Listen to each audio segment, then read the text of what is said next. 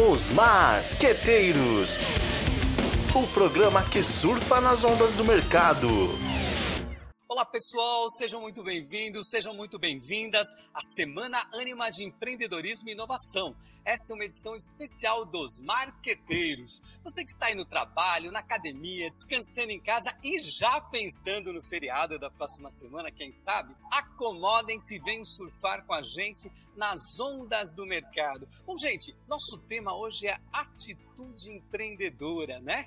E a Osmarina da semana é a Mara Sampaio, gente. Olha aí, ela é autora do livro Atitude Empreendedora. Descubra com Alice seu país das maravilhas. Oba, com certeza nós vamos descobrir. Bom, gente, antes de apresentar a Mara, eu vou apresentar aqui os meus colegas aqui que vão uh, estar junto comigo aqui nessa, nessa noite aqui tão interessante, tão legal, nesse papo, bate-papo legal. Então vamos lá, primeiro de tudo, né, minha colega de Osmar, Juliana Gorado, publicitária e pós-graduada em gestão empresarial.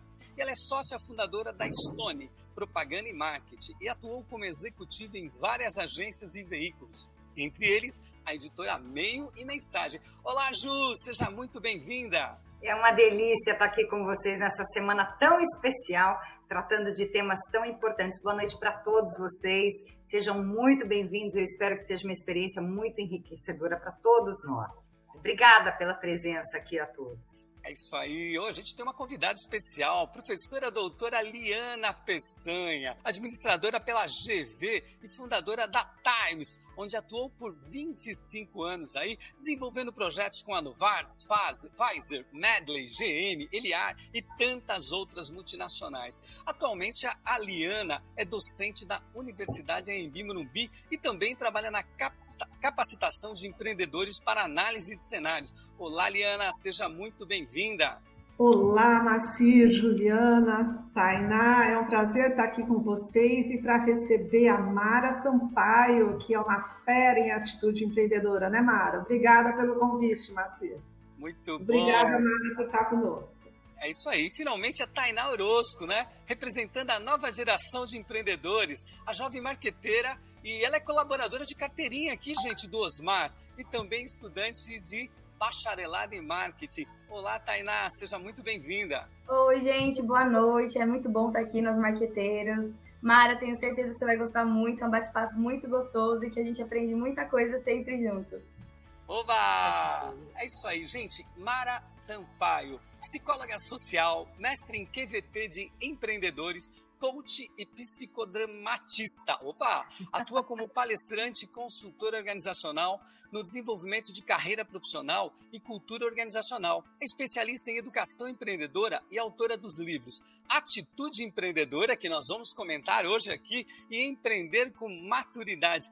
Olá, Mara, seja muito bem-vinda aos Marqueteiros e já conta um pouco pra gente o que é essa história aí de atitude empreendedora. A gente não vê a hora aqui de descobrir aqui, né, com a Alice, com você, o nosso país das maravilhas. Boa noite a todos, obrigado pelo convite, estou super feliz aqui. Espero que a gente possa mesmo degustar bastante sobre atitude empreendedora, que além de ser um tema que eu adoro, né, eu acho que é uma atitude muito importante para a sociedade, para os nossos alunos, então vou adorar estar aqui com vocês. Mas vou falar um pouquinho da Alice, né, que ela, de uma, de uma certa forma, ela me acompanha e ela está presente. É, quando eu, eu, eu fui escrever o livro sobre atitude empreendedora, eu, por ser psicóloga, como você me apresentou, eu queria que a abordagem fosse é, bem bem com esse propósito mesmo de falar do comportamento, de falar da atitude. A literatura de empreendedorismo já era riquíssima sobre cases, né, sobre perfil de pessoas, sobre negócios, sobre as ferramentas técnicas.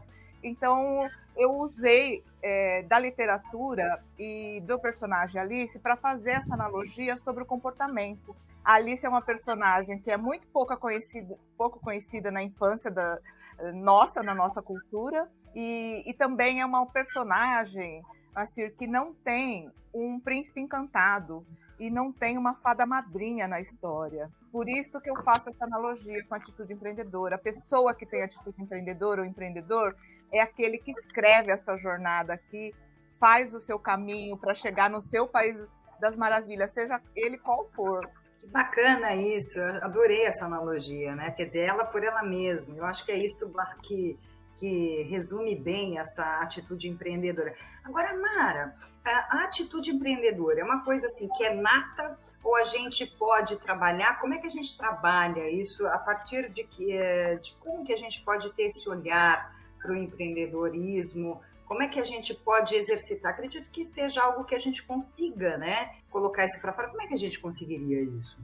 A atitude empreendedora, ela é um, um, um, um conjunto de competências nosso que são competências naturais do ser humano e que ao passar a funcionar junto, a gente tem uma ação diferenciada no nosso contexto, na nossa sociedade. Então, de uma certa forma, é, é, um, é um comportamento social, é algo que a gente realiza, é algo que a gente faz no contexto onde a gente está, que é a atitude empreendedora.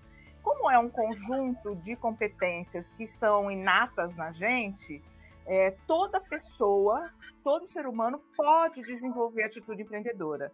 Então, de uma certa forma, a gente tem um potencial inato, né? Mas a nossa atitude empreendedora ela é desenvolvida a partir da nossa relação é, com a família que, que, que, estimula o desenvolvimento dessas características, com a escola que incentiva, com a cultura onde a gente vive. Nós aqui no Brasil temos uma cultura que estimula muito pouco a atitude empreendedora. Tem mudado, mas ainda nós somos um país de cultura latina que pouco estimula a atitude empreendedora. E também o grande, eh, o grande papel da educação empreendedora, tanto no, no, no, ensino médio, no ensino fundamental e no ensino universitário, acaba despertando e ajudando as pessoas a desenvolver a atitude empreendedora. Então, ela pode ser desenvolvida em qualquer momento da nossa vida. É, como você falou que dá para desenvolver, e eu mesma aprendi muita coisa, é, muita autorreflexão, né, é, para a necessidade de trabalhar todas as atitudes ao mesmo tempo, e sempre tem uma que é uma falha da gente. Como é que a gente faz para tirar esses buracos? Por exemplo, eu sei que a gente tem que ir atrás de oportunidades, e vou muito, mas um monte de coisa eu faço muito bem, mas tem coisa que eu sei que eu não faço tão bem, assim, que eu precisaria ir atrás. Como é que você sugere para a gente é, equilibrar esse, essas atitudes? Olha, a atitude empreendedora, ela é um conjunto do nosso, da nossa forma de pensar, então aquilo que eu, é, do nosso pensamento, da, da nossa forma de perceber e sentir o mundo, então das nossas emoções e da nossa ação. Existem várias competências cognitivas e emocionais e de ação que a gente precisa ter para que efetivamente é, tenhamos sucesso em qualquer ação empreendedora que a gente vai ter, em qualquer empreendimento. E aí o empreendimento pode ser desde abrir um negócio, como né, uma carreira profissional dentro de uma organização. É, é ela está sempre vinculada, a atitude empreendedora, ao nosso papel profissional, porque é, um, é, é, é, é algo alocado na nossa função de trabalho. Né? É, é, um, é uma área de atitudinal vinculada né, ao processo econômico, ao mundo do trabalho. Tirando isso, né, todas as características que são é, pessoais, que são valorizadas por uma atitude empreendedora, ou todas as competências que são necessárias, diferem muito de pessoa para pessoa. Então, nós temos empreendedores que são muito mais antenados para identificar oportunidade, nós temos é, empreendedores que têm uma criatividade muito desenvolvida que cria e, e, produtos originais, né? Mas o importante é a gente poder ter um equilíbrio de todas as, essas competências que nos levam a fazer a nossa própria jornada, a não depender do outro. Até para a gente escolher um sócio, ou para a gente escolher um mentor, ou para a gente escolher alguém que vai nos apoiar na nossa jornada empreendedora, a gente precisa ter todo esse conjunto de competências desenvolvido. E como é que a gente desenvolve?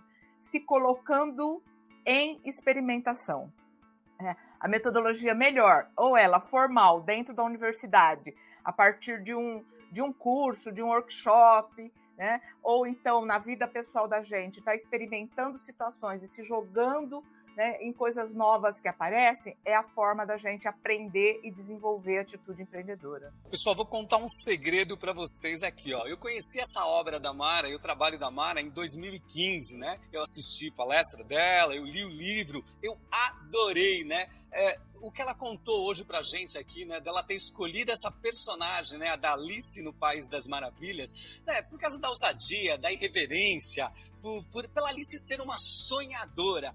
E, e, é muito legal porque isso vai envolvendo a gente com o tema de uma forma tão lúdica e tão fácil de compreender que é fantástico. E eu tenho uma curiosidade, Mara, eu queria saber como é, né? Como, por quê, ou quando você te veio essa história, essa ideia de você usar, né, trabalhar com esses personagens é, empreendedores, né? Não só Alice, mas como todos os outros personagens da história da Alice no País das Maravilhas. Assim, eu fui gerente de cultura empreendedora do Sebrae lá no século passado.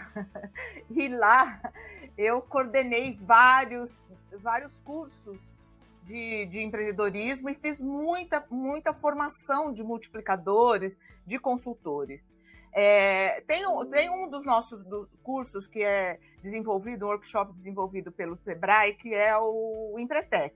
Vocês já, vocês já devem ter ouvido falar, que é um workshop que é atitudinal, né? Trabalha as 10 características do comportamento empreendedor para despertar é, o, o, o, empreendedorismo, para valorizar a ação empreendedora em quem já é empresário. E uma das, e uma das, das, das atividades que tem no curso é aquela frase do gato risonho.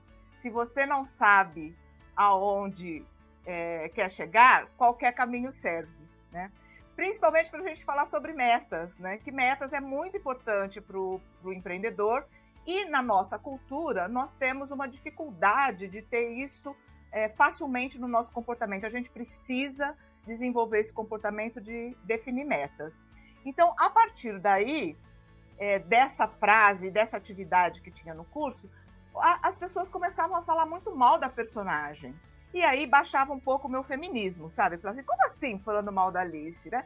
Ela é sonhadora, ela é ousada, ela é criativa, ela vai sozinha. Como assim vocês acham que ela é, que ela é doidinha, que ela é perdida? Então, esses adjetivos.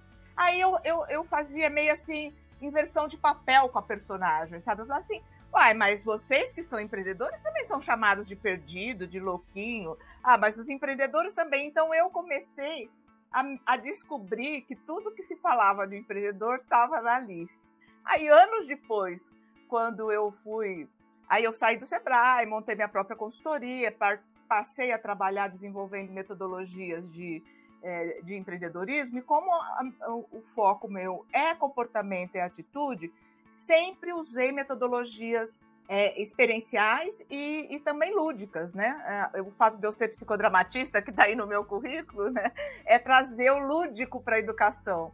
E aí eu, aí eu trouxe a Alice. Aí eu ia trazendo a Alice de várias formas. Trouxe a, é, a primeira que mais interessante é a lagarta azul. Né? Não sei se vocês lembram na história que tem a lagarta azul. Quando a Alice entra na, na floresta, a lagarta azul pergunta para ela: quem é você? Né? E ela fala, ah, não sei e tal, enrola a Lagarta Azul e a Lagarta Azul passa a história inteira, até no filme é um personagem importante, né, do Tim Burton, a Lagarta Azul perguntando quem é você. E o autoconhecimento é fundamental para quem quer desenvolver atitude empreendedora e quem quer ser um empreendedor bem-sucedido, né? Então eu aproveitei aí a Lagarta Azul e, e assim fui fazendo com todos os personagens. E aí a, a nossa imaginação e, e, as pessoas ajudam muito, né? Cada vez que eu trazia uma pessoa, falava, ah, mas isso, isso, então aí acabou eh, tendo que eu tenho assim um rol de analogias com a história muito grande, né? E a história é parta para isso, né? Mara, deixa eu te fazer uma pergunta. Na verdade, assim, a, a, o que a gente percebe muitas vezes é que as pessoas têm né, essa iniciativa, esse espírito empreendedor e tal, mas é como não ser minado né, pelaquela coisa do, do, do da influência externa, com relação aos seus sonhos, às suas ambições, né? A essa que... Aí eu já estou pedindo a psicóloga mesmo. eu estou chamando a Mara psicóloga, né? Como, como, né? Não minar, não, não se atingir, né? Uh, uh, minar um talento que está ali buscando, que está querendo empreender, mas que ainda está uh, sujeito a erro, a não desistir no primeiro erro, né? Quer dizer, no, no primeiro equívoco, que eles estão aí, que eles podem acontecer e tudo mais. Como é que, como é que lida com isso? Com algumas frustrações, com algumas é, percepções de alguns limites, inclusive das competências ou mesmo é, para aquilo que ele está querendo empreender? Como é que ele pode lidar com isso de uma melhor forma, dessa influência externa, né, que pode minar esse talento, que pode derrubar essa ideia, e também ah, com relação a essas frustrações e eventualmente alguns problemas aí no meio do caminho, que ele não desista. É, a gente, a gente que, que atua com empreendedorismo, a gente costuma falar que todo empreendedor de sucesso quebrou pelo menos três vezes. Né? Para que as pessoas é, possam, que estão pensando em empreender e que ficam com esse medo é, de errar e de fracassar, já perca isso já desde o começo. Então, isso é mais ou menos um mantra nosso, né? Não, errar você vai errar, fracassar você vai fracassar, mas isso faz parte, né? Isso aí vai, vai endurecendo a pele, né? Vai, vai criando é, substância, criando músculo para você no próximo passo. O que não pode, tem que fazer é, hoje em dia é maravilhoso isso, porque a molecada da startup fala, você pode errar e errar rápido, né? Antigamente a gente não usava o rápido, mas agora eu achei maravilhoso colocar junto com o erro, né, ser rápido. E isso faz com que a, a gente mude a nossa mentalidade, né? Então, assim, o que, que é você conseguir manter o seu sonho, é, o seu projeto, os seus desejos, mesmo que tenha alguém contra ou mesmo que você fracasse. Se você desenvolver a sua mentalidade empreendedora. Então, o que é mentalidade? É esse olhar para o futuro, o olhar é, positivo para as coisas que você faz e é, e, é, e é a capacidade de você escolher, principalmente com quem você anda, né, Ju? Então, assim, se você estiver rodeado de pessoas que só colocam o obstáculo na sua frente, hoje em dia existe tantos espaços onde tem pessoas né, que estimulam o empreendedorismo, que conversam sobre isso, que são pessoas criativas, mesmo que não seja de empreendedorismo, mas ambiente aonde tem essa grande tolerância à vulnerabilidade, à diversidade, ao erro, ao diferente, ao criativo, é procurar outros lugares para você é, beber na fonte. Né? Isso é muito importante. Então, é, nós empreendedores temos é, muita influência das pessoas com quem a gente está junto, por isso que a gente fala de criar a rede de contatos. E outra coisa, quando é dentro de você mesmo, que você percebe que você tem alguma característica que está te levando a desistir, ou que está te deixando com medo, que você perdeu aquela ousadia e que agora está querendo segurança, né? Nada melhor do que fazer mesmo essa autorreflexão, essa busca de ajuda, essa, é, é, é, esse retorno ao seu propósito, sabe? Sempre lembrar que lá na frente né, vai, é, você vai ser feliz como? Né? Quando você estiver fazendo alguma coisa que vai te dar prazer.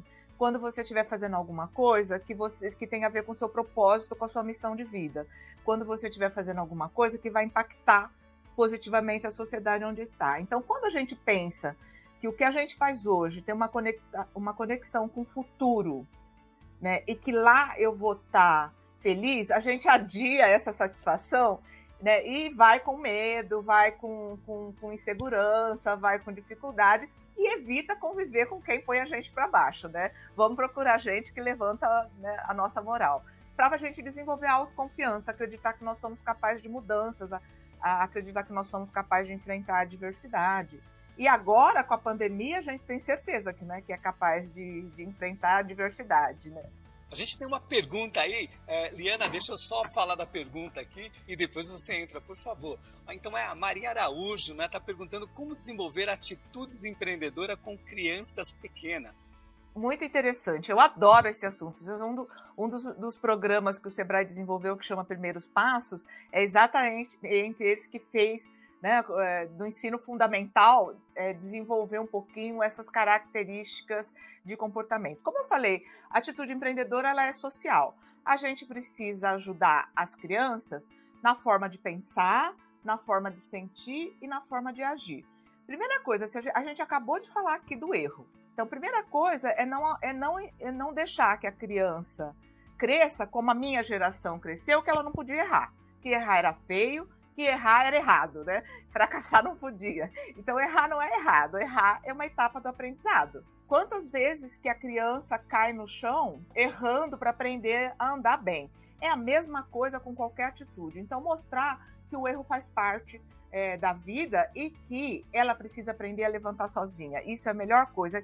Ensinar autonomia e ter um pouquinho de paciência a gente que trabalha com educação empreendedora ou até mesmo com educação para desenvolver a criatividade e as características né, cognitivas socioemocionais das crianças, a primeira coisa que a gente passa para os professores ou para os pais é tenha um pouco de paciência, conta até 10 antes de ajudar a criança. Em qualquer idade, a criança caiu no chão, conta até 5, deixa ela tentar levantar sozinha, deixa ela tomar iniciativa. Isso já ajuda a desenvolver é, a atitude empreendedora. A criança fez uma coisa diferente do normal, pintou a carinha de roxo, botou uma roupa ao contrário, foi lá, pegou o, sei lá o quê, pegou o sapato e quer comer no sapato hoje, né? Já estou aqui lembrando do chapeleiro maluco que faz essas coisas, né? A Chico do monte de. Então, isso é criatividade, é a base da criatividade, essa coisa de fazer essa irreverência, de não ter regras, de fazer misturas. Então, também deixa, tem um pouco de paciência, leva isso na brincadeira. Se for algo perigoso para a criança, tira com cuidado. Mas se não for perigoso, deixa ela exercitar essa criatividade, deixa ela exercitar a iniciativa né, e deixa ela exercitar é, que o erro é normal, que isso acontece na nossa vida sempre. Mara, eu ia trazer essa questão da que você acabou de responder e vou pegar um link também. É, primeiro lugar, você desenvolveu um jogo para isso, não desenvolveu? Alice no País das Maravilhas não tem um jogo voltado para criança de empreendedor? Não tem esse estímulo? Tem, Sim. tem. Eu adoro coisas, eu adoro as coisas lúdicas, né? Mas o, o jogo já é para quem está alfabetizado, porque a ideia é o jogo aliado com o livro, Liana. Então é, um, é, é, é, uma trilha né, de um uso do jogo dos dados pra, e, e, conforme vai jogando, vai fazendo conexão com o livro. E a outra coisa que eu acho que, que eu também é, nós, quando desenvolvemos esse jogo, a gente queria estimular essa volta da leitura para quem né, já está usando game, só, só fica lendo a, a, internet. Então, o prazer pelo livro. Então, o, o, o livro ele, ele foi desenvolvido uma forma dele ser lúdico, tem bastante ilustração, tem uma letra de, diferente, né, para poder ser mais amigável para uma geração que se afastou da leitura. E o jogo vem para isso, então dá para jogar. E aí é muito legal ver, ver as escolas. Teve, tem escolas que pegou é um tabuleiro né, de mesa, um tabuleiro de mesa é uma trilha, e teve escola que fez um tapete grande, bota no pátio e rola o dado grande. E aí eu, as crianças jogam e brincam de Alice, brincam de, de, de empreendedor, de empreendedorismo e aprende brincando, né? E, e eu acho que isso que é o, o, o, sensacional quando a gente fala de atitude empreendedora, quando a gente fala de empreendedorismo. O empreendedor, empreendedorismo é um assunto muito sério para o desenvolvimento de uma nação, para o desenvolvimento de uma cultura. Mas ele só se desenvolve se for lúdico, né? se for na brincadeira, se for gostoso, se for apaixonante, né? se tiver prazer. Então, todo empreendedor é uma pessoa extremamente apaixonada por aquilo que faz, por o ambiente onde vive, pelas pessoas que estão junto. Né? Então, é, é, essa coisa lúdica da brincadeira, da paixão, do amor e da emoção, ela tem que estar presente na atitude empreendedora. Cai na prova.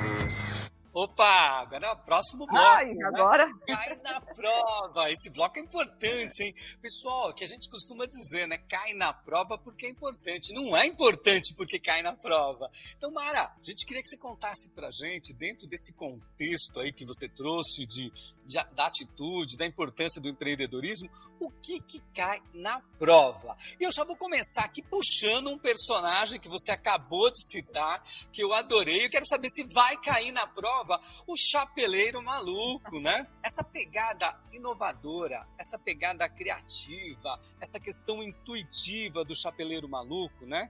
É, que tem muito a ver com, com criatividade, inovação, como você colocou, né? Enfim, a gente sabe que inovação tem muito a ver é, com desenvolver, é possível desenvolver isso, né? É assim como atitude também. É, como é que a gente faz para caminhar com os dois? Segue um de cada vez, trabalha os dois em conjunto. Se você puder contar um pouco disso para a gente, por favor, especialmente porque a inovação é a matéria-prima aí do empreendedor, né? Se a gente descobrir um pouco disso, eu acho que a gente vai ter um material fantástico para poder trabalhar. É, agora, agora vai baixar a professora aqui, já que cai na prova, vamos lá, né? Vamos, vamos explicar.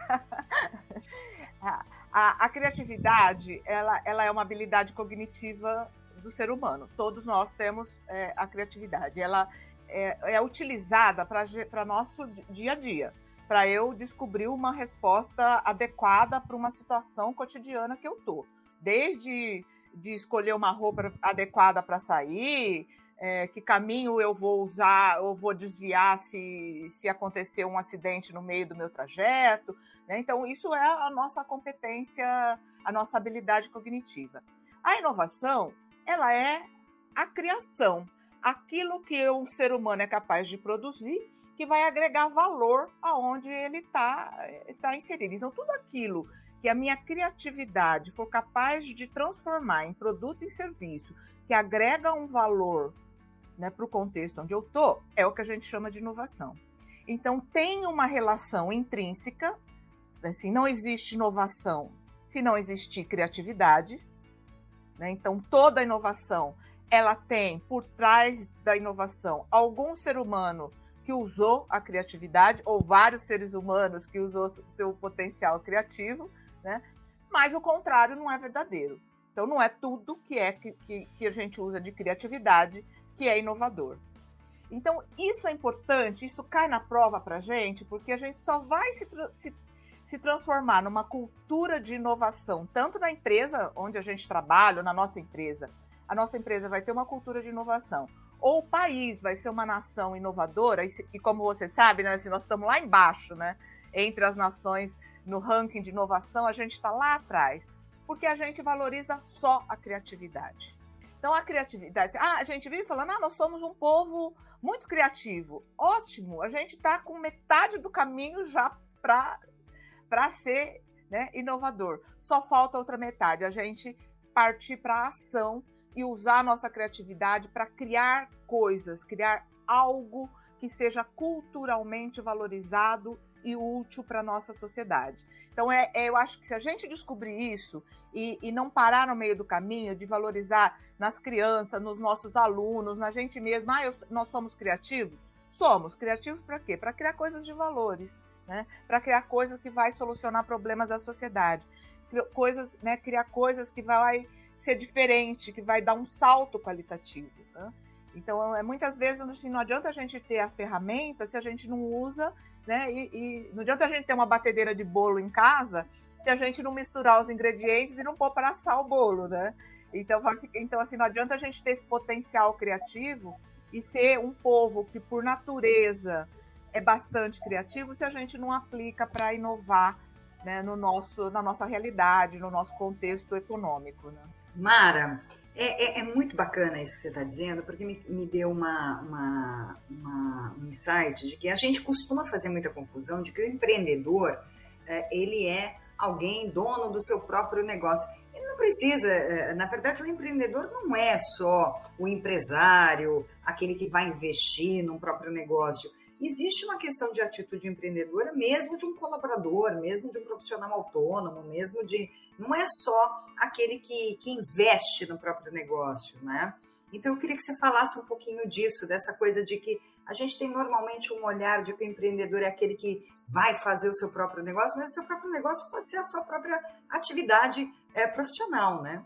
A sua carreira dentro de uma empresa, né, Ju? Isso, isso, isso pode ser fazer da sua carreira seu próprio negócio é a, o que a gente chama de mentalidade empreendedora.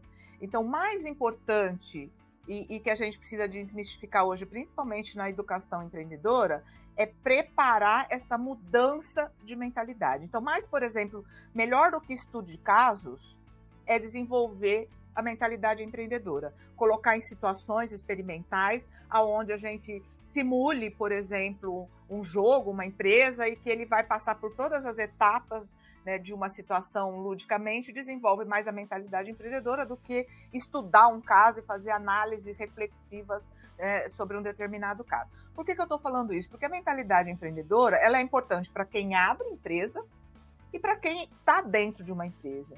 É, e vai ser cada vez mais importante você ter mentalidade empreendedora, ou para abrir o seu próprio negócio, né, ou para prestar o seu serviço para uma, um, uma outra pessoa, para uma outra empresa, ou para várias empresas hoje em dia. Né?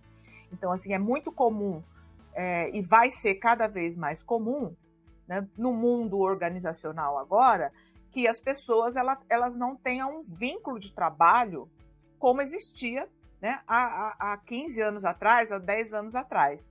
Nem, a, nem as próximas gerações querem ficar tanto tempo vinculado a uma única empresa e nem as empresas vão é, poder mais, porque elas vão precisar ter uma diversidade de profissionais, os projetos são diferentes, vai ter que alocar pessoas diferentes. Então, a atitude empreendedora, a mentalidade empreendedora de cuidar da sua carreira, né? com inovação, com criatividade, com planejamento, com visão de futuro, onde você quer chegar, onde você vai chegar, com sustentabilidade, né? sem, ter, sem ter medo da relação que você tem com o empregador.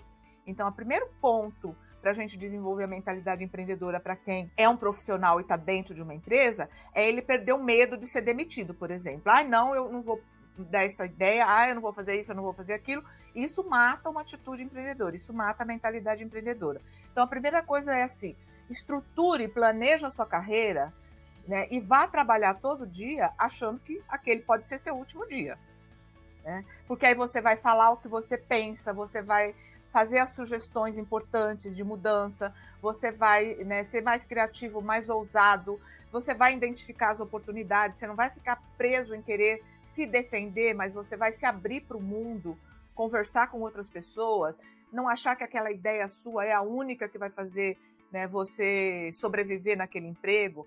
As ideias fluem, né? Quanto mais a gente fala, coloca para fora, dá de presente uma ideia, né? Cada vez que você dá uma ideia de presente, vem 10 outras na sua cabeça. Então, é, é isso que você falou, é verdade, né? A atitude empreendedora está em, em, qualquer profissional e qualquer tipo, tipo de vínculo empregatício que ele tem, ou qualquer ação que ele vai ter de trabalho, agora e no futuro. Para o futuro, teremos que ter pessoas empreendedoras, né? Essa é a competência que mais vai ser importante para o mundo do trabalho, vai ser né? Além da digital, que a gente já sabe que vai ser uma, uma competência importante, é a competência empreendedora. Mara, aproveitando esse gancho aí que você acabou de falar de olhar a futuro e olhar cenário, nós temos uma pergunta aqui é, que fala justamente pela tanto volatilidade como a rapidez na evolução dos conhecimentos, se adequar e conseguir acompanhar as inovações que o empreendedorismo vem trazendo nos últimos anos? eu, eu assim, exatamente sendo igual à realidade, né? A gente está é, gerenciando mudanças. O que a gente tem que aprender é, é apenas gerenciar as mudanças na nossa vida. E o mais interessante não é assim administrar e ter tolerância à mudança, ou aceitar que agora tudo muda e muda muito rapidamente. O que a gente tem que desenvolver é o gosto por isso. Né? Todo empreendedor, eu acabei de falar agora há pouco, que ele é um apaixonado, que ele é uma pessoa que tem emoção. Então a gente precisa desenvolver o gosto pelas eh, incertezas, o gosto pela mudança acelerada, achar que isso é sinal de vida. Né? E quanto mais a gente acha que estar em movimento é estar em vida, quanto mais rápido é esse movimento, olha, pensa bem, né? Quando a gente anda, anda a pé, é gostoso a gente ver a paisagem andando a pé aí, né? Vai passear no, no, aqui em São Paulo, no Ibirapuera, olha a paisagem, encontra outras pessoas, o vento no rosto. Mas se a gente pega uma bicicleta, a gente vai mais rápido. O vento é mais gostoso, a paisagem muda, a gente faz diferença. Então, é gostar de estar em movimento, é desenvolver esse, essa paixão por estar em movimento. E de agora para frente, todos nós vamos ter que fazer isso. Mara, você viu as perguntas para o cair na prova? A pergunta sobre o que vai cair na prova já é difícil, né? O pessoal tá bem afinado aí com o tema. Isso é ótimo, né? Que legal. Muito bom. Mara, vamos falar agora um pouquinho da rainha de copas, né? Cortem Opa. as cabeças, né? É, veja, a gente é, recentemente a gente, no, no, nosso último programa dos marqueteiros, nós falamos sobre soft skills, né? É, entrevistamos aí a professora Márcia Reis, foi muito legal falar nisso. E você aí em 2000 e pouco já falava bastante aí sobre atitude, sobre esses soft skills que, é são importantes, né? E aqui no caso da da Rainha de Copas, você cita lá uma frase muito importante, né? Libertem a rainha dentro da gente. Então, isso tem um pouco a ver com esses soft skills, com atitude, com comportamento. Fala um pouco pra gente disso e vai cair na prova isso também. Mentalidade empreendedora e atitude empreendedora, ela é do âmbito da psicologia social, né? Então, é exatamente a, a soft skills. as habilidades socioemocionais que a gente precisa desenvolver.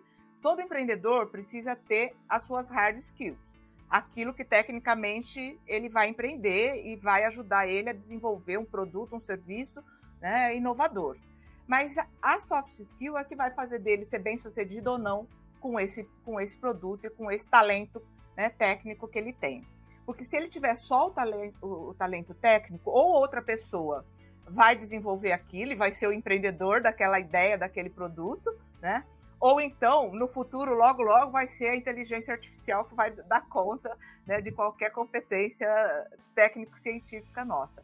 Então, as soft skills, elas são, no caso de empreendedorismo, iniciativa, é, identificação de oportunidade, resolução de problema, criatividade, inteligência emocional, né? habilidade de, de, de, de, se relacionar, então criar uma rede de relacionamento forte, importante, que vai dar suporte.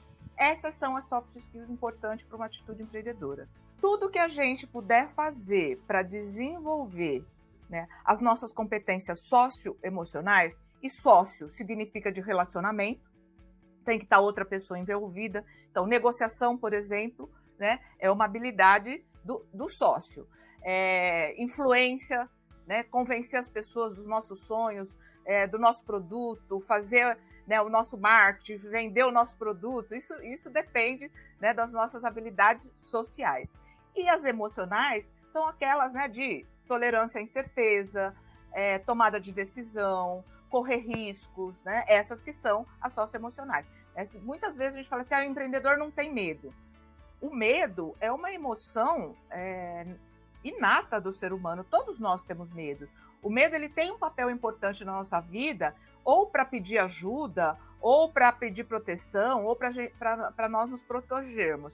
O que, que, é importante é o como que eu torno essas minhas habilidades, é, essas minhas competências emocionais produtiva na minha ação empreendedora, né? No que, que o medo vai me ajudar, no que, que ele vai, vai ser produtivo. Então, a gente fala assim, vai com medo mesmo, né? Vai com medo. Porque tirar as nossas emoções a gente não tem como. Então, a gente tem que ter consciência delas, administrá-las, para que elas nos impulsione né, para as emoções positivas, para a alegria, para o desafio, né, para a paixão. É para isso que a gente precisa desenvolver as nossas soft skills.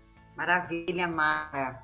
É, é, é interessante quando eu até vi a pergunta que foi feita agora há pouco, que falava exatamente sobre essa coisa da inovação.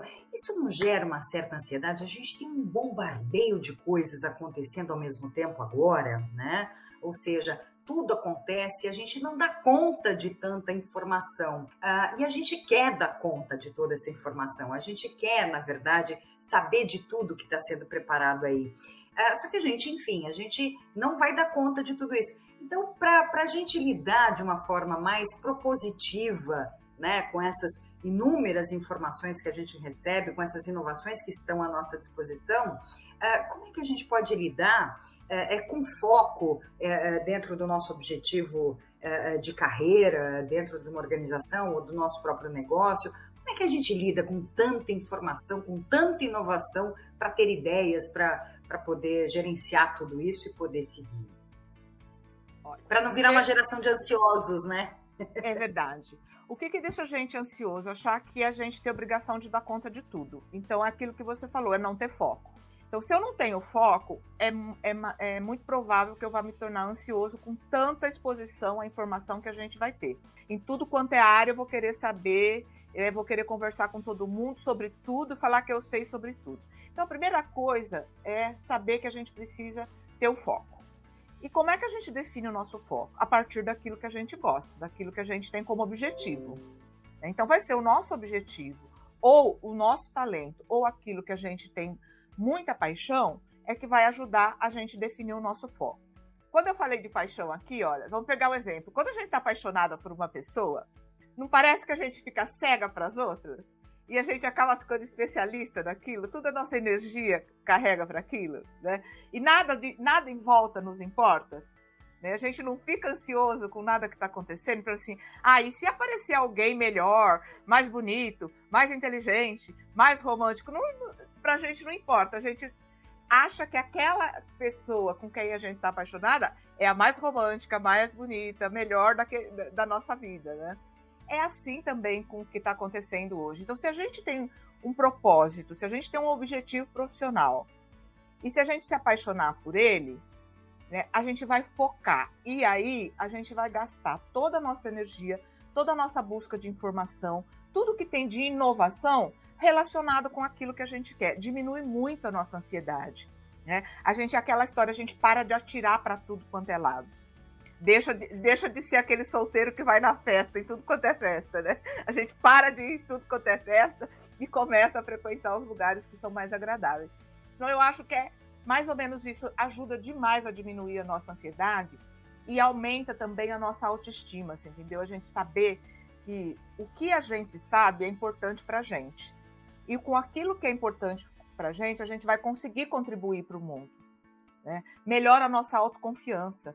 E com isso a gente vê que não vamos ser onipresente e nem onipotente, e que ninguém é. Né? Ninguém consegue saber tudo que está acontecendo. Né? O que nós estamos conversando já faz 40 minutos. Nesses 40 minutos, o mundo já girou tanto. Já devem ter lançado tanta coisa, já deve ter mudado tanta coisa que a gente está falando aqui, que se a gente tiver né, não, não, não tiver prazer nisso que a gente está fazendo, nesse saber que a gente está produzindo, nessa troca gostosa que a gente está tendo, a gente vai ficar ansioso de achar que aquilo que eu estou falando já, tá, já não usa mais. Né? Na próxima vez que a gente conversar, a gente atualiza, a gente vê o que está. Né? Mas a gente falou com, com inteireza, né? com autenticidade, com paixão, e, e, esse era o nosso propósito hoje. Então, assim, ter o propósito ajuda a gente a ter foco. E ter foco diminui a nossa é, ansiedade e a nossa onipotência de achar que a gente vai dar conta né, de ser uma pessoa que sabe tudo. Então, Mara, é, que legal isso. E, e na minha carreira de empreendedora, tá, é muito fácil falar agora, porque agora eu estou muito mais madura, eu já me conheço bem, mas é, bem antes de existir Sebrae e de, eu frequentar o Empretec, que é ótimo para a gente conhecer as características empreendedores e verificar quais são as nossas, os nossos maiores gaps, eu olho para trás e vejo que o grande diferencial da minha empresa foi, mesmo eu não tendo todas as características e meu sócio não tendo todas as características, a grande vantagem competitiva é porque nós éramos a tampa e a panela. Estou errada? um completava o outro nesse sentido. Então eu não tinha tantas algumas características importantes, ele não tinha outras e elas se completavam. E eu, eu não percebi isso, eu só percebi depois que eu saí da sociedade, tá? Eu tô certa nessa, nessa visão? Olha, eu acho que isso é muito importante hoje em dia, Liana, que você trouxe, me me dá a oportunidade de falar. É, é, muito comum hoje a gente ver as startups sendo criadas por pelo menos uma dupla de fundadores, ou três, ou um grupo, e que eles vão se separando. E, e no primeiro momento, a, a ideia de estar junto é por causa dessa complementariedade. E normalmente a complementariedade técnica. Um é bom em tecnologia e outro teve a ideia do negócio. Se juntam né? Para eh, o outro identificou um problema a qual uh, vai atender, né? Ou um impacto social, se for um, um, uma empresa social, no empreendedorismo social, ou um negócio lucrativo. Não importa, acaba né, sendo sempre parceiro. A escolha do sócio, né, nesse primeiro momento, que é de complementariedade, a gente faz intuitivamente, ela precisa ser trabalhada, né? Porque senão a gente vai começar a identificar só as dificuldades, porque se são duas pessoas diferentes, né, e para o mundo do empreendedorismo a diferença ela é muito saudável, ela é muito produtiva por causa da diversidade, porque sempre vai gerar um conflito saudável e o conflito é que cria né, é, é que cria inovações, é que cria respostas novas, respostas diferentes, mas a gente precisa cuidar e a gente precisa valorizar o que o outro que é o meu sócio tem de diferente. Então, desenvolver um respeito é, e, e, e, pela diferença que o outro tem, e que no começo ela foi o que gerou o negócio, ela foi o que foi importante é, do início do negócio, é fundamental. Então, é, é, é uma recomendação que, para quem está é, começando agora, para quem está nos ouvindo, que está pensando em começar um negócio, que está pensando em chamar um amigo, em chamar um irmão, tem, durante a pandemia, eu tenho até, depois a gente pode falar um caso de mãe com filho que começou exatamente por essa complementaridade, né? É importante cuidar disso, né? É fazer com que essa relação ela seja duradoura e que essa diferença é que é o rico da relação. Né? A gente, o nosso cérebro fica querendo que a gente fique com pessoas iguais, né? porque é mais fácil lidar. Mas a diferença ela é importantíssima. Então, essa complementação, complementariedade do sócio, ela é uma pérola quando a gente consegue ter um sócio que nos complementa nas nossas é, competências é, emocionais e sociais. Causos e causas. Oba! Bom, agora chegou uma hora legal aqui, que é a hora que a gente pede para os nossos convidados trazerem aí é, os causos, as causas, as curiosidades e tudo mais. A gente adora essa parte, né, Ju? É a hora da fofoca. É isso aí. Vamos lá, Mara. O que, que você conta pra gente assim de casos assim interessantes? Ah, eu tenho acompanhado o pessoal que, que abriu negócio e o que eu, que eu gosto de falar é quem com a pandemia, né, fez veio a pandemia e ajudou, né? Quando a crise, quando a diversidade ajuda o empreendedor. Isso é muito bom, né? Quando potencializa e na crise a gente cresce. Porque muitas vezes a gente acha que, que a, a uma situação de crise é, é, a ruína dos negócios e não, e não necessariamente, né? Muitas vezes dá certo, e principalmente se você está olhando né, para a crise como uma uma forma de você se reinventar, né? Eu não sei se vocês conhecem o, o Tiago Ocanha. O Tiago, ele, ele fez administração na, na, em Mogi, na Universidade lá do Brás Cubas, e, e logo ele, ele já trabalhava numa, numa empresa na área de recursos humanos, fazia é, recrutamento e seleção, e aí ele resolveu montar a consultoria dele nessa área de recrutamento e seleção abriu o seu escritório e, e a sua consultoria e fazia contratação para uh, grandes empresas. E numa das vezes que ele estava fazendo a contratação, era para um cargo de assistente de recursos humanos. E era uma vaga só, um trabalho simples, uma coisa simples. E aí ele pediu para o assistente dele fazer e, e, e, trazer umas duas pessoas né, para ele entrevistar, ou para ser entrevistado. Ele, e ele chega na, na, na empresa dele, isso há, há, dois, três anos atrás, ele chega na empresa dele, tem 25 moças na sala, espremida, porque não tinha 25 cadeiras, e ele fala, o que, que aconteceu, né?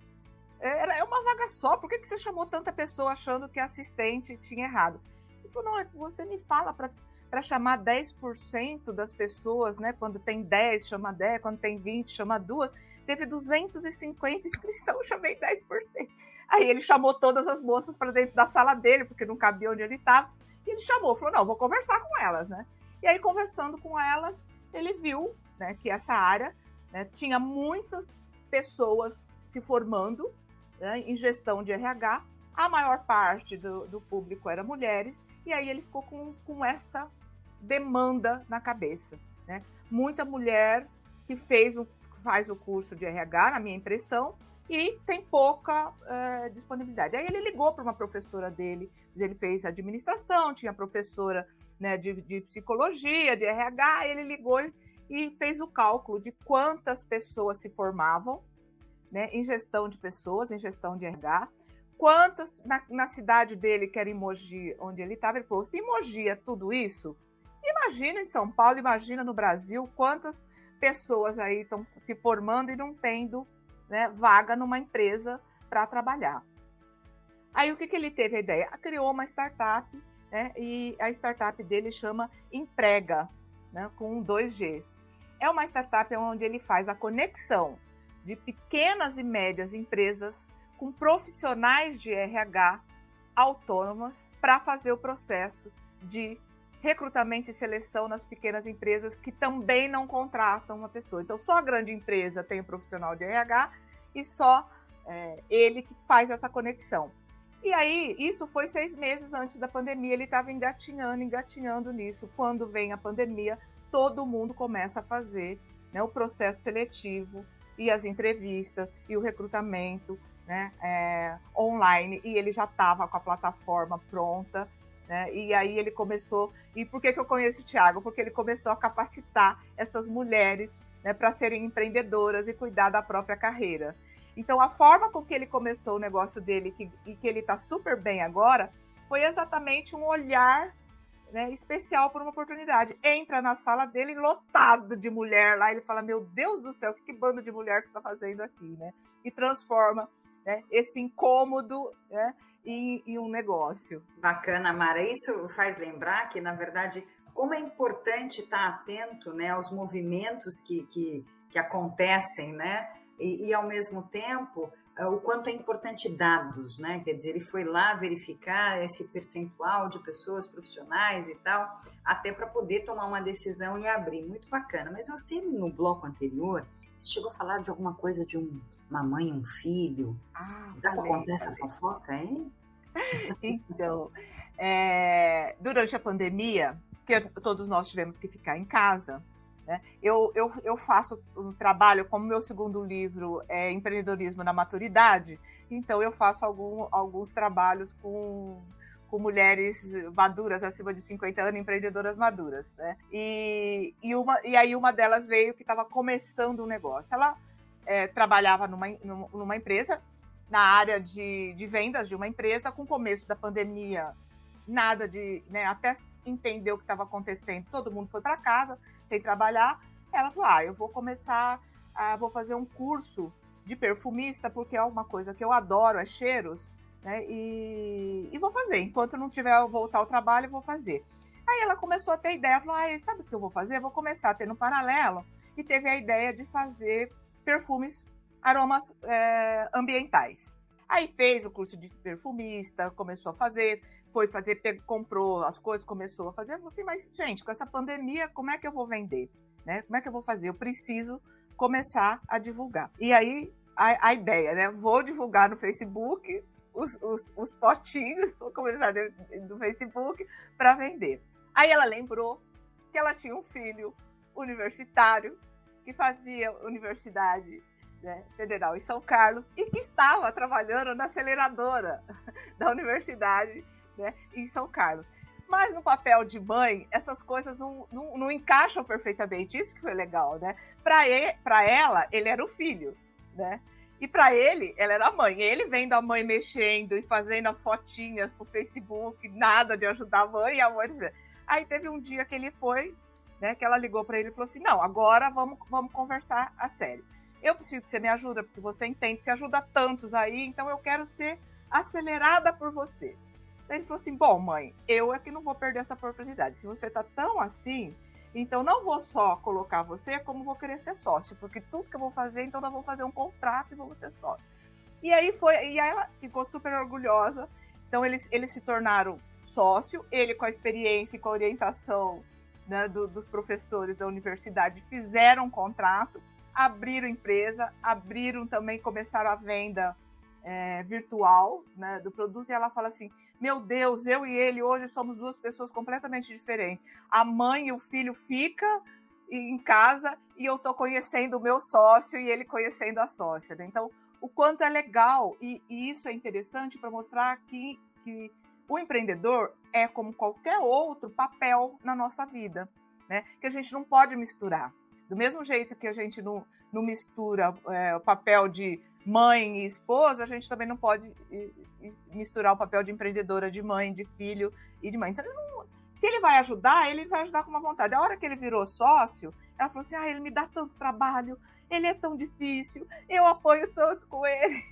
Mudou agora. E ele fala: mãe, a reunião é séria, você não vai levantar para ir à cozinha. Então, nada de ser dona de casa enquanto está na reunião de sócia, de, de empreendedor. Então, essas coisas que são muito legais quando, né, mesmo na família, quando você tem o papel de empreendedor, aprender a separar os papéis, né? Mãe e filho, marido e mulher, mas ser empreendedores, né? Então, Mara, você trouxe casos aí para nós é, também de pandemia, né? De durante a pandemia. E aqui a gente tem bastante experiência de alunos que, por necessidade, se tornaram empreendedores durante a pandemia. E até tem gente que está nos assistindo aí. E, por outro lado, eu vi uma pergunta aqui falando, mas como abrir um negócio em plena pandemia? É, uma confeitaria, se não me engano, é, ou não me lembro se era confeitaria ou se era bolo, era lá no início.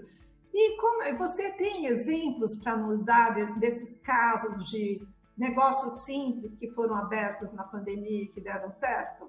É, tenho, tem esse, né, de aroma, aroma ambiental, e a ideia foi exatamente da pandemia, que ela teve, porque se as pessoas ficam mais em casa, se antes você chega do trabalho, fica só um pouco e vai dormir, ficar 24 horas em casa, então ter um aroma, ter uma casa perfumada, né, seria mais interessante. Então foi isso, e por isso que deu certo, foi, foi bem legal.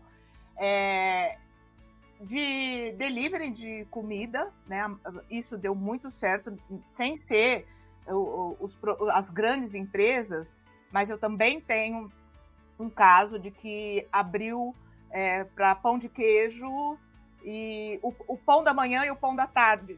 No começo, né, fazendo pão de queijo e, e entregar o pão quentinho no, no, no, final da tarde. Isso foi muito importante para eles, porque eles começaram assim e acabaram abrindo, né? Então agora, depois de um ano de pandemia, eles estão com o estabelecimento, né? Com uma delicatesse, com todos, com todos esses, esses produtos, né? Orgânicos, gostosinho para fazer o lanche. Então, de também deu certo. É um que eu conheço pessoalmente, negócio que deu certo. Mas eu tenho é, muitas, muitas, muitas informações de produtos na área de alimentação, na área de, de roupa, né, roupa confortável, confecções que criaram roupas é, para roupa de, roupa de casa, né?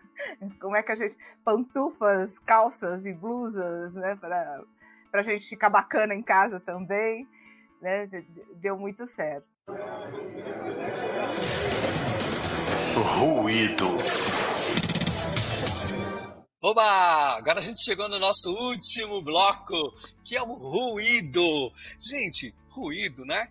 é, é aquilo que acontece durante da semana, a semana, são as oportunidades de marketing, é aquilo que às vezes é causado propositalmente, é, é um evento, é uma situação e tudo mais. E nesse bloco ruído, a gente sempre tem um super prazer aqui de receber sempre um aluno, um representante dos, dos alunos, um jovem empreendedor, um jovem marqueteiro, né? E a nossa super convidada de hoje é a Tainá Orozco. Olá, Tainá, seja muito bem-vinda aí aos marqueteiros. Oi de novo, é um prazer estar aqui com vocês mais uma vez. Eu adoro esse bate-papo, a gente sempre aprende bastante e é sempre uma oportunidade muito boa. Bom, eu trouxe três ruídos hoje para a gente conversar um pouquinho. O primeiro que eu acho que a gente devia falar, é... não podia deixar de passar esses marqueteiros sem comentar, né? A Marília Mendonça, que infelizmente deixou o nosso Brasil, o nosso mundo. É, bom, a Marília Mendonça, além de compositora, ela foi uma grande cantora e ela trouxe uma coisa, uma inovação, como a Mara disse, né? Ela meio que foi uma das líderes do feminejo, que é o sertanejo feminino. Então, o, o sertanejo sempre foi dominado por homens e ela acabou trocando isso e trouxe essa novidade, esse amor que a gente teve por ela e pela música dela. O que, que vocês acham aí da Marília? Vocês Muito conheciam? Bom.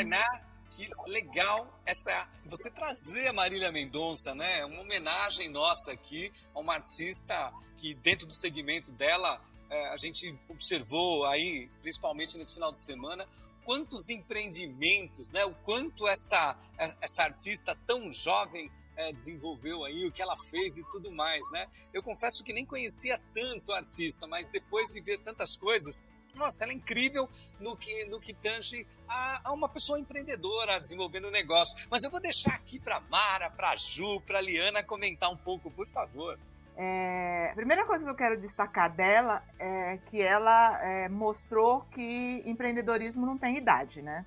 Empreender não tem idade. Ela, aos 16 anos, né, já era profissional e, e, uma profissional muito competente, muito talentosa. E, e isso foi, é muito bacana da, da gente ver. E, e, com uma autoconfiança, que é uma das características principais é, do empreendedorismo fundamental para se ter sucesso jovem e numa área que, onde você não é bem recebida. Então, ela tem, assim, coisas que eu, nossa, passaria a noite falando dela. Primeiro, de ser mulher. Poucas, é, a gente ainda tem poucas mulheres que empreendem por oportunidade. O que, que a gente chama de empreender por oportunidade? De negócios inovadores, como você falou, Tainá. Ela foi inovar. Porque, assim, empreender na área de confecção e de alimentos, a gente tem metade dos empreendedores são mulheres. Mas em áreas diferentes, em tecnologia, nas artes, é, o mundo é mais do empreendedorismo masculino. Então, já, ela já é arrojada por isso, né? Um, um, um exemplo, foi um exemplo de mulher empreendedora maravilhosa, jovem, aos 16 anos, e a gente sabe que é difícil também. O empreendedorismo tem um, um, um idadismo, né, um preconceito com idade que é de, com os jovens e com os mais velhos, né? 60 é velho demais e aos 18 é novo demais. Então tem aquela o padrão normal e ela fugiu disso. Também do padrão de beleza, né? Ela rompeu com o padrão de beleza para ser uma artista, tá no palco, né? Ela engordou, trabalhou com isso, ela não era, né, um, uma princesinha, né? Ela era uma Alice mesmo, né? Eu adoro porque ela era uma Alice. Ela mostrou que o valor da competência, do talento e dos negócios dela é isso expôs a sua vida, né, e, e, inovou em várias coisas, né? A vida dela era acompanhada pelos fãs, abriu isso é, de uma forma, pode ter aprendido isso com os grupos do, do, do pop coreano, né, do K-pop coreano, de fazer isso, de abrir a sua vida para os seus fãs, e ela fez isso maravilhosamente no Brasil. E uma coisa que eu amo muito também foi trazer né, a cultura a, a, economia criativa, né, ela com a música, de dentro do Brasil para fora, né, porque normalmente vem do Rio de Janeiro para dentro, então ela, ela valorizou os caipiras também, né? Eu, como caipira, tiro o chapéu para ela. É interessante isso, né, Mara? Porque ela também traz no seu produto, que é o seu portfólio, as suas músicas, as suas canções, ela traz um universo feminino de posicionamento, de empoderamento, num universo do sertanejo que é predominantemente masculino e, e, e é, enfim, preconceituoso no sentido de machista, né? Que na verdade a mulher é o, é, o, o, troféu, né? E ela faz essa guinada, quer dizer, ela muda essa percepção, o produto dela é completamente diferente, né? Dentro do universo que ela está presente. Acho que essa talvez seja uma das, das maiores inovações dela. Acho que talvez por isso ela tenha esse valor simbólico, né? Forte dentro desse, né, enfim, junto ao, ao, público dela. Posso complementar isso que você falou, que eu, que eu acho muito legal? Que, e eu acho que esse sucesso dela, e ela teve tanta aceitação, inclusive pelos homens, né? Porque para quem tem 14 como é que é, Tainá? 14 bilhões né, de visualização. 12 bilhões. 12 bilhões de visualização. É muita visualização. É muito. Então, ela era admirada também pelos homens. Então, assim, ela descobriu inovou tanto na linguagem, né? Ela descobriu uma linguagem inclusiva, que é tudo que a gente quer hoje, né?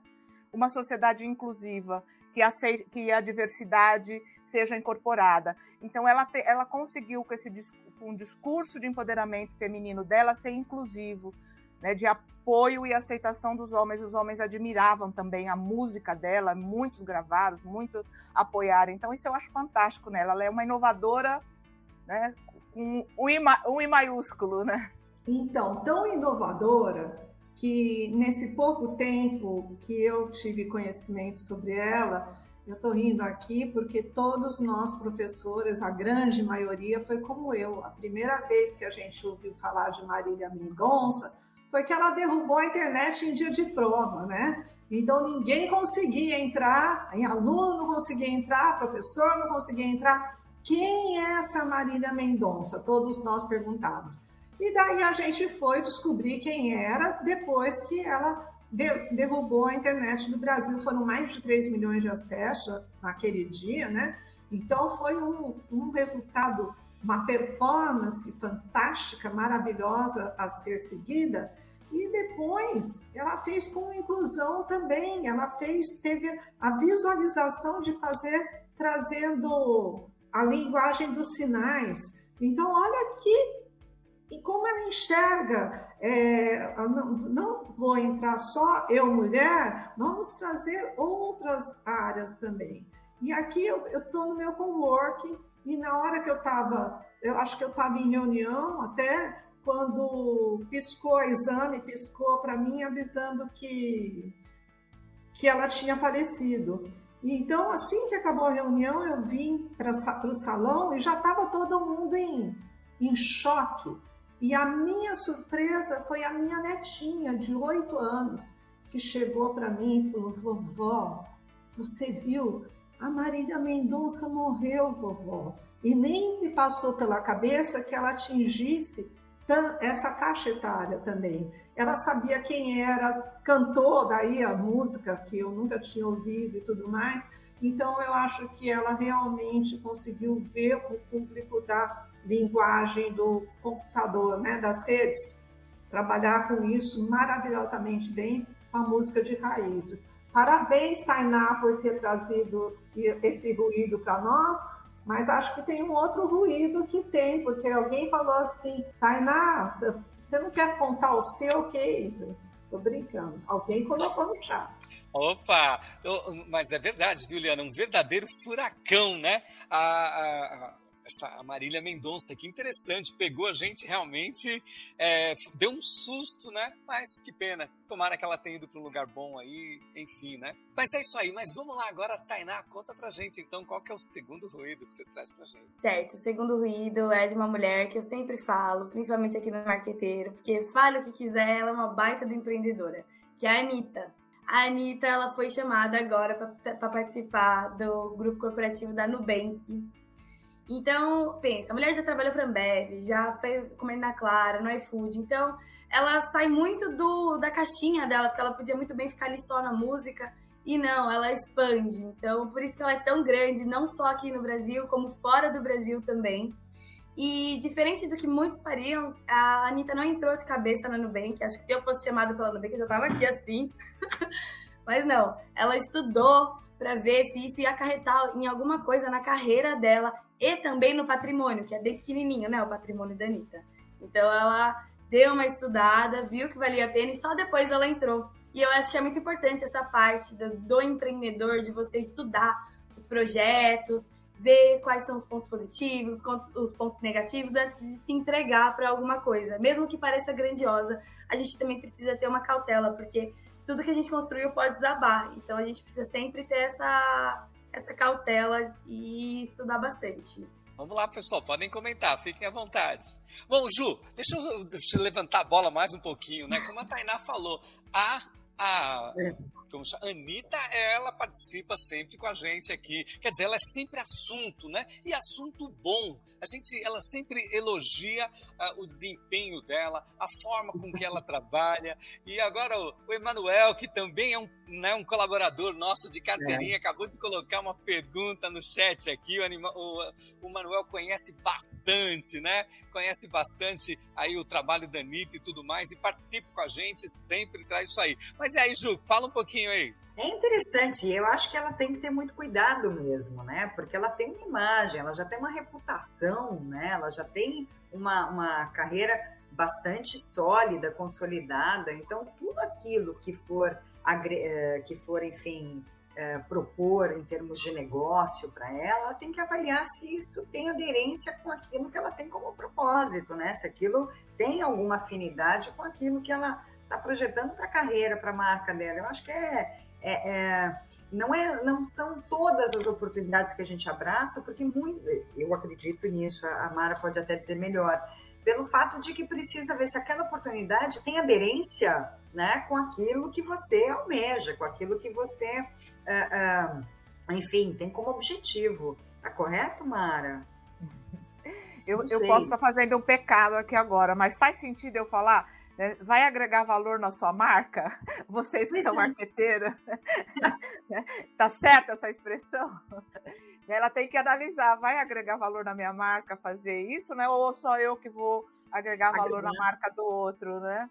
E, e, eu acho que, o, que isso que a Tainá falou, que um diferencial da, da Anitta foi não esconder que ela planejou a carreira dela é, de forma empreendedora desde o começo, né? Tem muito esse romantismo na área artista de que a pessoa é um talento, surge, faz sucesso, como se não tivesse um projeto de negócio por trás, né? E ela nunca negou isso, ela trouxe isso para frente, né? O, o, o, projeto de negócio, cuidar da imagem, cuidar do que vai falar, se preocupar, fazer tudo, pra, tudo isso, todas as ações dela. Eu acho que na que no teatro a gente vai derrubar a quarta parede, né? Quando você derruba a quarta parede, que você explicita tudo, põe os bastidores para sempre. E isso deu super certo, né? A ela fortaleceu ela como empreendedora, como artista, é, valorizou demais a marca dela. E, e, eu acho isso muito interessante dela. É a minha primeira vez falando dela aqui no programa, eu sei que vocês falam, então se eu estiver sendo ingênuo, repetitiva, né? Mas eu admiro demais isso, essa, isso que ela fez, né? Mostrar que a empreendedora é, anda junto com o artista. E, e, e, desde o começo ela mostrou isso, né? E no começo até foi criticada quando fez isso, né? Porque, ah, ela não é natural, ah, ela não surgiu, é tudo construído, é tudo programado. Sim. E qual o problema de você trabalhar a sua carreira de forma profissional e empreendedora? Olha aí como ela tá, né? É uma artista mundial, né? graças a essa capacidade que ela tem de planejar, pensar e de correr o risco calculado, né? Como, como uma boa empreendedora. Ela corre risco, mas analisa se aquele é o melhor para ela, né? Para a carreira dela. Gente, é o seguinte, eu admiro essa moça, essa Anitta, é, embora eu me lembre direitinho que quando eu a vi na, na Olimpíada, eu falei assim, por que com tanta cantora boa que a gente tem, o que, que essa mulher está fazendo aí? Eu fui uma das que pensei, eu pensei nisso. E depois, eu acho que eu fui a primeira professora a fazer case da Anitta na, no pós-graduação, se não me engano, foi 2016 ou início de 2017, quando ela foi convidada para fazer abertura em Harvard. Eu não fui para Harvard, ela foi lá e foi convidada para ir para Harvard. Então, vocês vejam, essa mulher é um exemplo maravilhoso, não só de construção de carreira, mas de análise de cenários contínuo. Olha para o futuro, olha para o presente, olha para o passado. Futuro, presente, passado, marca. Futuro, presente, passado, marca. Fortalecimento, fortalecimento, fortalecimento. Então, a gente realmente tem que tirar o chapéu para ela. Ela se tornou exemplo para a gente. Bom, vamos lá, Tainá. Traz pra gente então, tá, estamos chegando ao fim, o seu último exemplo aí, por favor. Tô triste que tá chegando ao fim, é tão gostoso estar aqui conversando. Bom, o último é de um empreendedor que eu acho que praticamente o mundo todo conhece. Você perguntar para minha Bisa, ela não vai saber quem é, mas sabe quem é, do que, que ele é dono. que é do Facebook, é o Mark Zuckerberg. É, recentemente, ele fez um rebrand, né, na marca dele, e ele trocou o nome do Facebook por Meta. A rede, a rede Facebook, rede social, continua Facebook, né? Mas a empresa, a corporação que tem Instagram, WhatsApp, Facebook, agora se chama Meta. E o que ele quis trazer com isso? Tecnologia social. Então ele diz que depois da pandemia, né, principalmente, é, a nossa vida vai sofrer tipo uma mudança drástica aí com a internet. De um lado positivo, você vai poder conversar com alguém em realidade virtual, jogar em realidade virtual. E, e assim, Teve outros motivos, será? Para ele também trocar o nome? Vou deixar meio aberto aqui para vocês falarem um pouquinho. Olha, se houve outros motivos, a gente tá vendo aí uma série de comentários e tudo mais, né? Mas é inevitável que dentro do assunto que a gente tem hoje aqui, que é inovação, que é empreendedorismo, ele é um mega inovador, né? Também muito jovem aí, ele fez é, enfim, ele ajudou a transformar esse mundo que a gente tinha, que era mais físico, para o mundo virtual. O que, que, vocês acham aí, Mara, Ju, é, Liana? O que eu acho interessante é que, por exemplo, tudo isso de falar do, do, virtual, de trazer, a gente já vê esse movimento, né, tomando conta até dos, da, das nossas atividades, né, profissionais, do marketing e tal. A, a, agora, é, é, a conferir o que vem por aí, o que isso pode trazer em termos de experiência, né? Eu acho que isso de, de experiência junto ao público vai ser transformador. Eu estou aqui ainda na expectativa de entender um pouco o que está acontecendo, mas eu acho que vem inovação aí para ponto de venda, para uma série de coisas, inclusive nas nossas, nas nossas interações né, presenciais, virtuais, acho que vem muita mudança aí, muita oportunidade para pequenos, médios é, é, trabalharem seus produtos. Eu tô, tô aqui na expectativa de tentar, de ver aí o que vem pela frente. E acho que vem coisa grande. Empreendedores, fiquem alertas pelas oportunidades aí que a Ju está falando e eu concordo. E aí, Mara, o que, que você acha? Eu vou abordar o, a, o aspecto pessoal dele, né? Ele, ele sempre, ele tem a trajetória toda da, de empresário dele, ele sempre é, causou incômodo, né? Sempre envolvido em, em, em conflitos que ficam é, mundiais, né? desde a entrada na China ao sócio dele brasileiro, né? Sempre a gente está acompanhando a jornada dele é, é, é, isso. E o que é muito interessante para a gente entender e aprender é que essa, é, independente se é a favor ou contra, se é verdadeiro ou não, mas é interessante entender que isso é de fato uma jornada do empreendedor. O empreendedor sempre incomoda. O empreendedor sempre vai ter muita, muita, muita força e pressão para que não avançar, não mudar, não transformar, porque a, a sociedade, o mercado, quem está, vai fazer sempre o um movimento né, de, de evitar uma inovação, principalmente uma inovação disruptiva. E o que ele está prometendo com a empresa dele, com essa mudança agora, é mais uma né, mudança disruptiva no, no, no, mercado virtual. Então, eu acho que isso é, é, muito legal da gente ver o quanto que ele sabe lidar com as adversidades, né? a cada diversidade que vem na, na história, no negócio dele, ele faz disso um movimento de transformação é, para avançar os negócios dele. E, e, eu fico imaginando, porque ele e o. Me fugiu o nome, me ajuda, gente, o, o do Tesla, do carro Tesla. O, e, eles, eles juntos estão investindo muito no desenvolvimento de nanotecnologia também, né? Então essa nova empresa dele deve estar tá dando isso tanto para fora, né, para a realidade virtual, tanto para dentro do ser humano, né, com a inteligência artificial na nanotecnologia. Eu fico imaginando a cabeça revolucionária, transformadora, disruptiva que ele tem, né, e, e, que a gente devia, principalmente nós que somos educadores e que estamos entrando, prestar atenção, porque mesmo que tenha coisas que, que como cidadão a gente não entende, ele como empreendedor é um visionário. Realmente, ele é visionário. É, e a Tainá traz para nós o Musk, eu lembrava que era Musk, o Elon Musk, é, que era da, obrigada, da Tesla, obrigada, né? É. Mas é engraçado você, você trazer para nós, Tainá, realmente o grande ruído dessa semana aí, um dos grandes ruídos, né? Foi, o, foi, foi a meta, né? Que eu ainda falei, meta em português, isso vai dar zica. Como meta em português, se todo mundo precisa ir atrás de meta? Então vamos ver o que, que nossa meta vai virar objetivo? Não sei. Mas, de qualquer forma, eu acho que é o que eu estou realmente aguardando, mas a história dele e da trajetória dele realmente promete, eu acredito nessa entrega.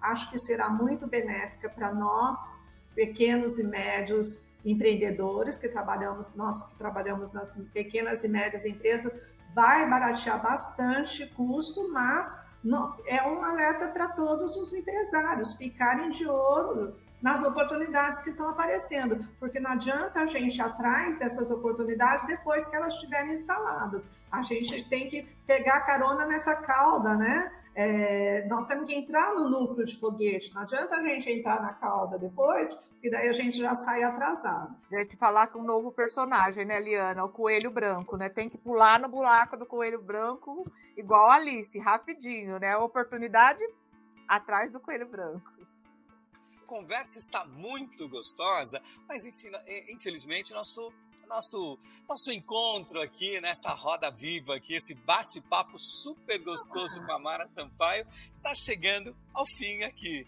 Então, ah, queria... é, é, uma, vai ter é uma pena, né? É uma pena. Bom, Fica, vai ter tudo, eu queria agradecer a todos os nossos ouvintes aí, né? A gente passou de 260 pessoas nos acompanhando, fazendo perguntas e tudo mais. Foi uma delícia estar com todos vocês aqui. Gostaria muito de agradecer a Mara por ter vindo aqui, a Liana, a Tainá, a Ju, que sempre me acompanha aqui nos marqueteiros, né? Gente, é, é uma honra estar com essas mulheres de atitude aqui. Olha, para mim é uma honra nossa, né? E agora, gente, eu vou passar. Olha, primeiro eu vou falar para Tainá dar um, a última palavra, e depois a Ju, e depois a Liana, e depois a Mara, para fechar o, os marqueteiros aí dessa nossa semana, semana ânima de inovação e empreendedorismo. Tainá, é com você. Mara, eu queria agradecer a sua presença, dos, todos os professores que estão sempre aí apoiando a gente.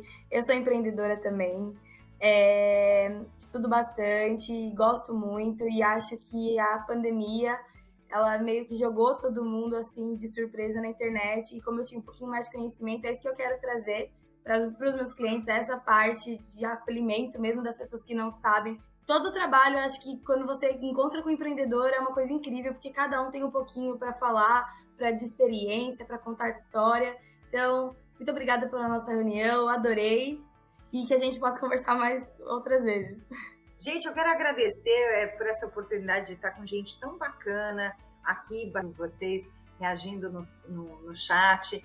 Muito legal, essa semana está sendo muito produtiva, muito proveitosa. Teve, tivemos coisas, estamos tendo coisas lindas, encontros belíssimos, muita, muito insight. A gente está com uma programação super rica para tudo para todos, né? Então, aproveitem essa semana. Eu agradeço por estar aqui, podendo fazer parte dela. Agradeço, Mara, agradeço, Liana, agradeço, Macir, por mais uma vez estar aqui com vocês, Tainá e a todos vocês. Uma excelente semana do empreendedorismo com muitas e muitas atrações. E olha, quero dizer que hoje de manhã eu estive presente na, na palestra da Miriam Lona. Cara, show! Bom, eu também quero agradecer é, o convite e eu preciso fazer uma brincadeira, né? É, aí atendendo o que o Márcio falou agora há pouco, não tem é, as mulheres de Jô? Aqui as mulheres de Maci deram um banho de empreendedorismo, né? É, então foi muito bacana. Mara, eu estou muito feliz de você ter aceitado o nosso convite. É, Tainá, você abrilhantou o nosso evento. Maci, sou muito grata. Ju, sempre ótimo estar com você. E nada disso seria legal se essa é, galera não tivesse contribuído com tantas questões e debates aí no chat. Muito obrigada, gente. Eu agradeço o convite, né? agradeço a, a, acolhida, né, Tainá? Nada como uma acolhida para deixar a gente à vontade, de fato, né, fiquei super feliz.